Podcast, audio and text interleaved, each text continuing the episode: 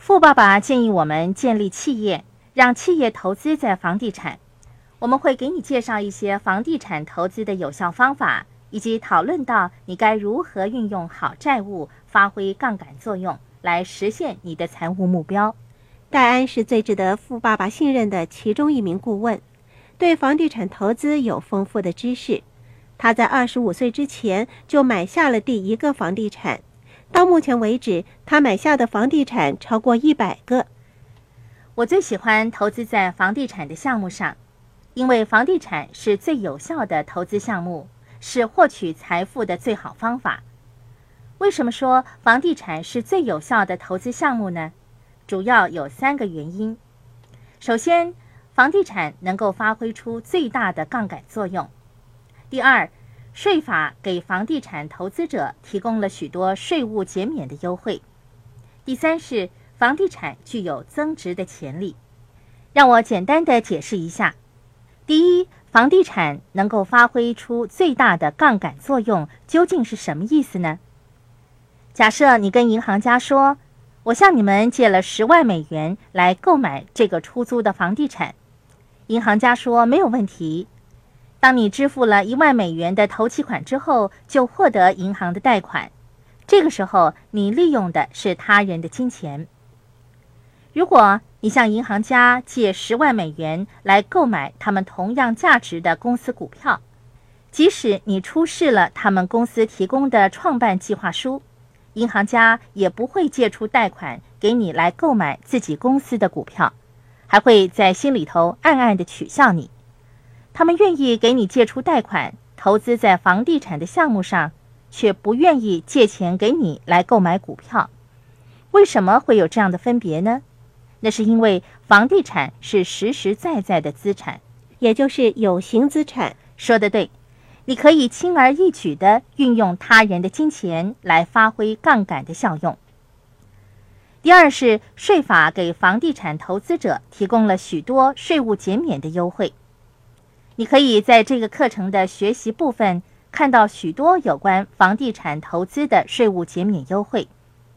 在现行的税务法律之下，一对夫妇在现实的住宅居住超过两年以上，可以获得扣除五十万美元的资本利益；单身人士在现实居住的住宅居住超过两年以上，则可以获得扣除二十五万美元的资本利益。这是有史以来美国国会给予我们最大的恩赐。你只要在同一栋房子里居住超过两年，等房子升值之后，你就可以获得免税的优惠。可是我们说过，房子不是资产呢。在你还没有把房子出售之前，它的确不是资产。你一旦把房子卖出，就可以获得一笔免税的利润。即使房子不是资产。我们也可以把它视作为一项稳固的、有升值潜力的财产。是的，现行的税法大大提高了房地产的增值能力。房地产投资者还可以享受到折旧所带来的好处。建筑物的价值和质量会随着时间的过去而降低。任何曾经拥有过房子的人都知道，随着时间的消逝，便要经常的把房子装修一番。任何东西只会随着时间而慢慢变差，不会变得更好的。你得重新粉刷你的房子，修补这个，修补那个。我们刚才说到，房地产投资者享受到折旧带来的好处。理论上，房产随着时间的过去而贬值，价值不断下降，而事实并非如此。房产的价值随着时间的过去而不断上升。让你享受到折旧所带来的好处。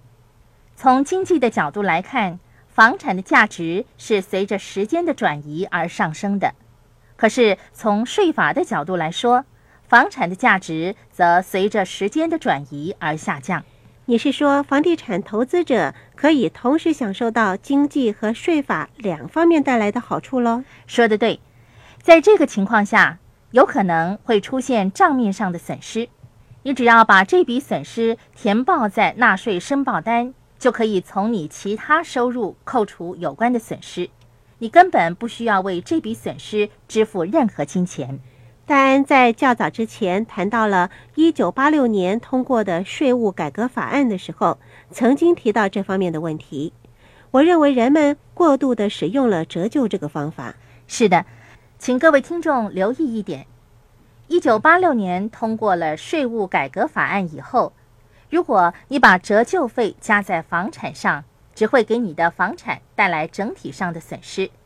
这个损失每年的上限是两万五千美元。对于高收入的人士来说，他们并没有任何的损失；低收入的人士则需要面对不同程度的损失。